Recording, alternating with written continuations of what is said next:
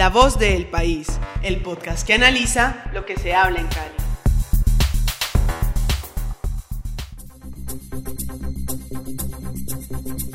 ¿Cuántos caleños ya se han vacunado contra el COVID-19? ¿Qué significa el triunfo de la oposición en el estado de donde era oriundo Hugo Chávez, Barinas?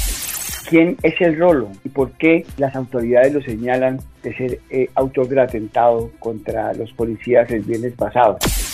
¿Cuántos años cumple Kate Middleton, la futura reina de Inglaterra? Estos son los temas que vamos a tratar hoy en La Voz del País, el podcast que les informa y comenta lo que ocurre en Cali, Colombia y el mundo. Elena, ¿ya llegamos al 80% de vacunados con primeras dosis en Cali o todavía no? Hola Diego y saludos a la audiencia de este podcast del país y a mis compañeros del panel. Eh, le cuento que no, o sea, va lento, va lento, desde que llegamos al 70% y a pesar de que se, se tenía un ritmo de vacunación, eh, lograr ese 80% ha sido complicado, ¿no? Cada día es más difícil. Pero ¿qué se ha visto en la ciudad? En, la semana de feria eh, se había un promedio de 4.000 eh, dosis diarias de, eh, de, vacunas que estaban aplicando en Cali. Ahora, la semana anterior se aumentó a 12.000 dosis, ¿no? ante el contagio masivo que hemos tenido, muchas muchas personas están acudiendo ¿no? a los puestos de vacunación. Es decir, que hay un crecimiento y hay un mayor interés de la gente por vacunarse. Esto ha implicado que estemos eh, por, cerca del 78%, pero sumamos y sumamos y no llegamos a ese 80% en primeras dosis y estamos en el casi 60% en segundas dosis. Eso significa que en primeras dosis y en segundas dosis 1.300.000. Eh, con el refuerzo hay en Cali 177 mil aplicaciones de refuerzo, lo que es una cobertura del 27% en los mayores de 50 años. Aquí hay, hay que hacer más hincapié porque faltan casi 500 mil personas por ponerse el refuerzo. Otro dato que nos da la Secretaría de Salud interesante es por comunas. Las comunas 1, 4, 12, 20, inclusive la 22 eh, son las, las que tienen menos personas vacunadas, con un promedio que va hasta 28 mil. Mientras que hay comunas, Diego y audiencia, que tienen 46 mil personas vacunadas, o sea, casi, casi el doble. Entonces, ese es un objetivo de la, de la administración, pues llegar a estos sectores que tienen una menor eh, vacunación. Eh, el reto, como decía, es, es, seguir resolviendo algunas dudas que tienen las personas sobre la vacunación. Por ejemplo, si usted tiene COVID en este momento y le falta colocarse la segunda dosis, eh, lo que dicen los expertos es que apenas eh, termine eh, su cuarentena, puede vacunarse. Pero si usted ya se puso su segunda dosis y tiene COVID o síntomas, debe esperar ya un mes para aplicarse el refuerzo. Entonces hay que tener en cuenta estos datos para todo este proceso de, de vacunación. Eh, si quiere, eh, eh, Diego, escuchamos al médico Jorge Revelo. Él nos cuenta la experiencia en este momento del COVID en, las entidades de salud. Porque en ese momento, si tú tomas una foto y comparas enero del 2021 con enero del 2022, las personas hoy no están buscando ni oxígeno, ni UCI, ni se están muriendo pues tratando de ser trasladados a la UCI.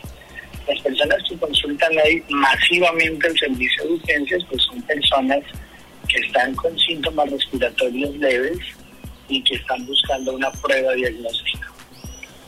Esos pacientes pues desafortunadamente eh, no fueron previstos, ¿cierto?, desde la salud pública eh, y todos pues llegaron embaldados a la red privada buscando eh, su prueba diagnóstica, pero en realidad eh, lo que hemos visto ahora es una mayor presión sobre el servicio de urgencias y un poco sobre hospitalización, a diferencia pues, de cuidados intensivos. Francis, pero estamos cerquita a ese 80%, estamos en el 78%, no sea tan eh, pesimista.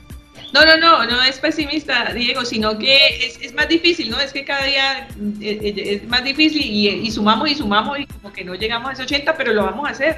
Posiblemente al final de la semana, eh, con este ritmo que se lleva en este momento, lleguemos a eso. un datico ahí adicional y es que la positividad en Cali de los contagios sigue creciendo, ¿no? Ya estamos al 45%, de 100, 45 están saliendo positivos. Bueno, eso también sirve para que la gente eh, se alerte y, vaya a ponerse la vacuna que como lo dijo el médico Revelo que acabamos de escuchar, eh, el panorama actual es totalmente distinto al de hace un año gracias a la vacunación. Bueno, muchas gracias eh, a Francilena Chagüendo. Y sí, el panorama es distinto porque han crecido mucho los contagios, pero afortunadamente las muertes se mantienen estables. Quiero preguntarle a Olguita Criollo qué significado tiene para la democracia venezolana ese triunfo eh, heroico, por decirlo más, de la oposición en el estado de Barinas, a pesar de todas las trabas y de todas las triquiñuelas que hizo el gobierno, perdieron ese estado tan estratégico y tan emblemático. Adelante, Olvita. Diego, un cordial saludo para usted, para mis compañeros y los seguidores de La Voz del País. Tiene usted toda la razón. Contémosle a nuestros seguidores que eh, en ese estado exactamente nació Hugo Chávez, ¿cierto? El expresidente de Venezuela, pero además desde 1998 era gobernado por, por su familia. Primero fue el papá de Hugo Chávez, luego el hermano Adán y en segunda oportunidad el hermano, su hermano Argenis, que era quien aspiraba en las elecciones de noviembre del año pasado, eh, digamos, ser nuevamente eh, reelegido para ese cargo de gobernador.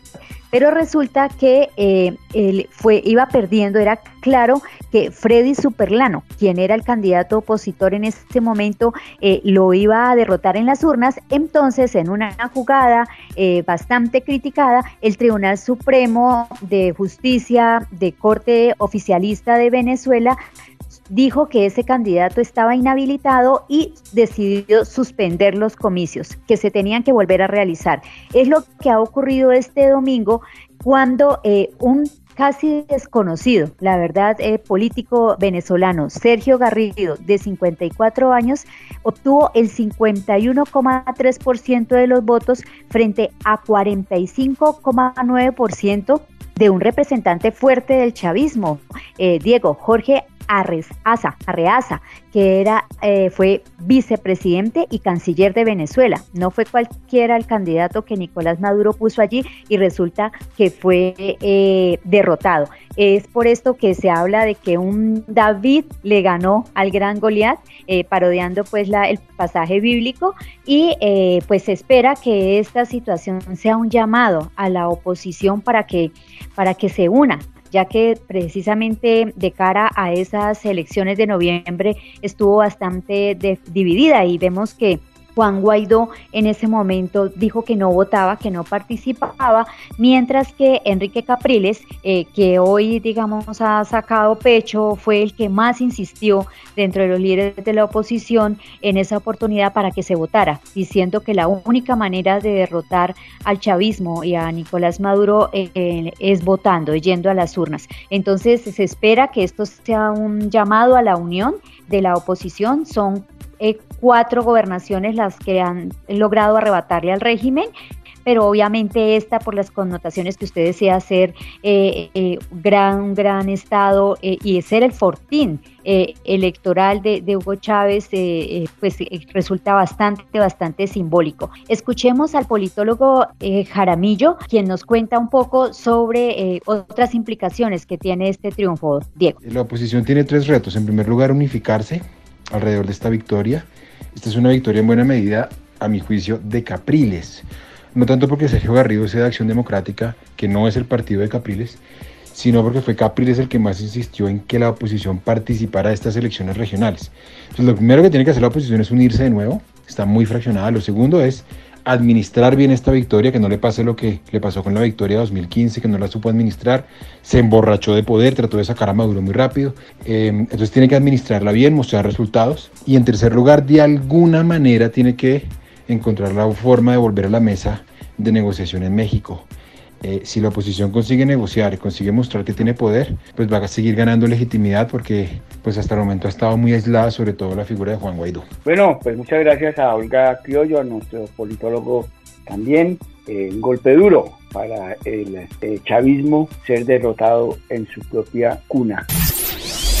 Bueno, y nos vamos con Anderson Zapata. Anderson, ¿a quién están atribuyendo de las autoridades la autoría del atentado del viernes pasado y de quién se trata este personaje? Bueno, le cuento, jefe, y a todos los oyentes del podcast La Voz del País, que eh, las autoridades están atribuyéndole el atentado del pasado viernes eh, cerca del sector de Puerto Rellena y que dejó a 13 uniformados del SMAT heridos, ya varios de ellos han salido de la clínica, han tenido afectaciones en sus oídos, han tenido sufrido de vértigo, pero la mayoría, bueno, y la mayoría sí siguen en, clínicas y en cuidados, eh, se recuperan.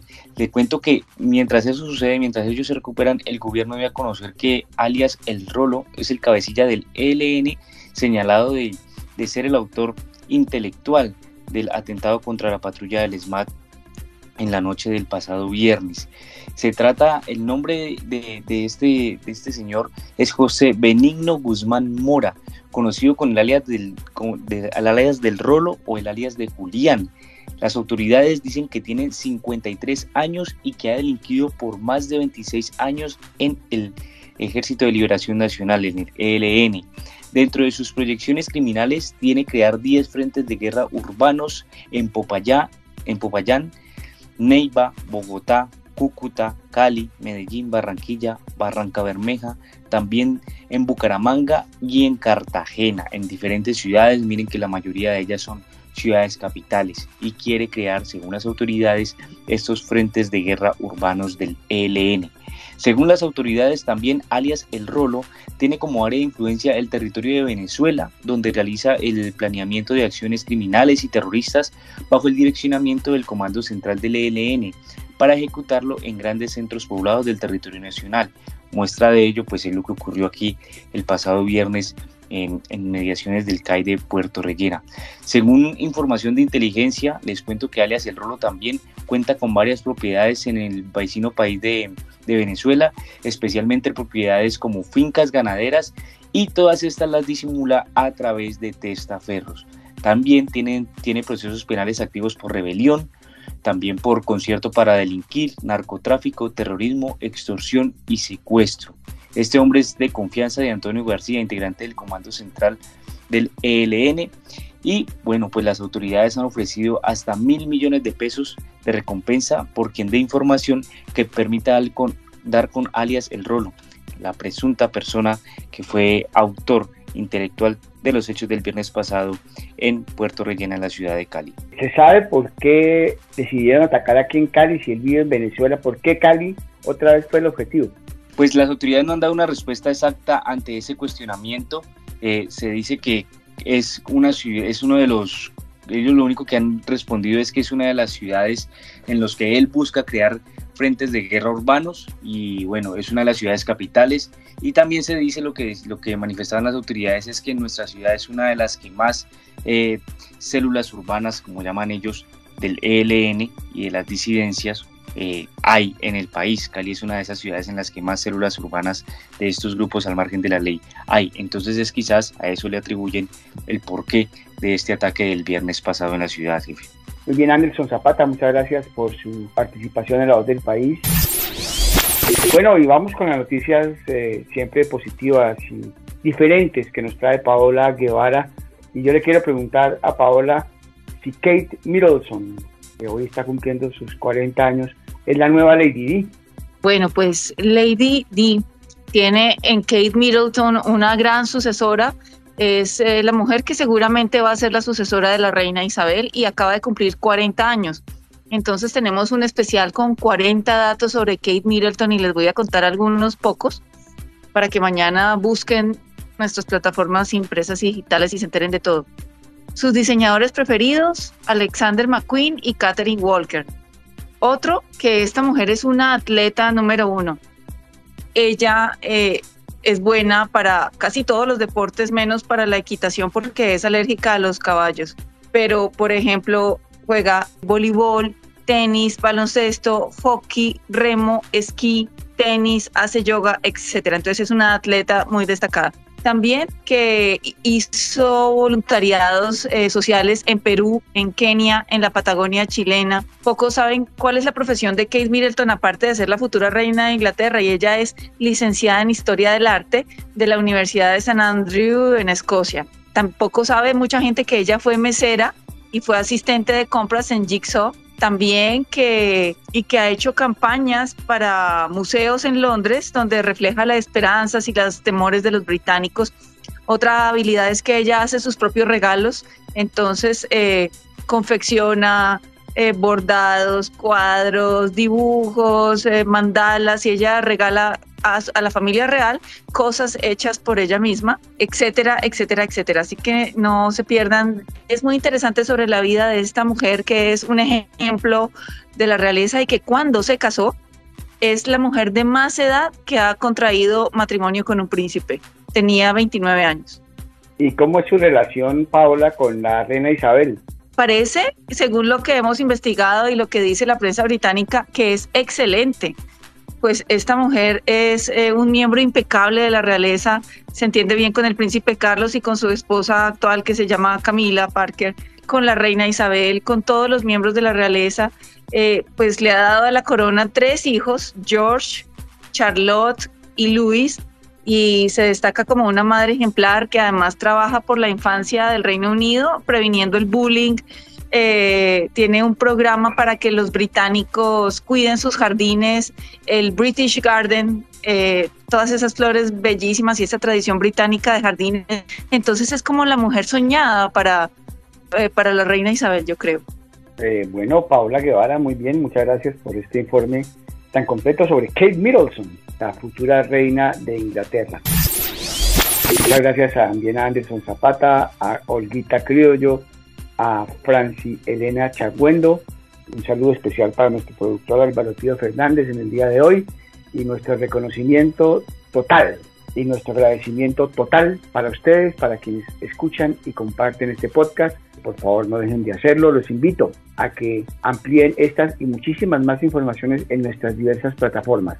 Soy Diego Martínez Lloreda, director de información del periódico El País, quien les está extendiendo una gentil invitación para que mañana estén ahí muy pendientes porque regresaremos con esto que se llama La voz del país.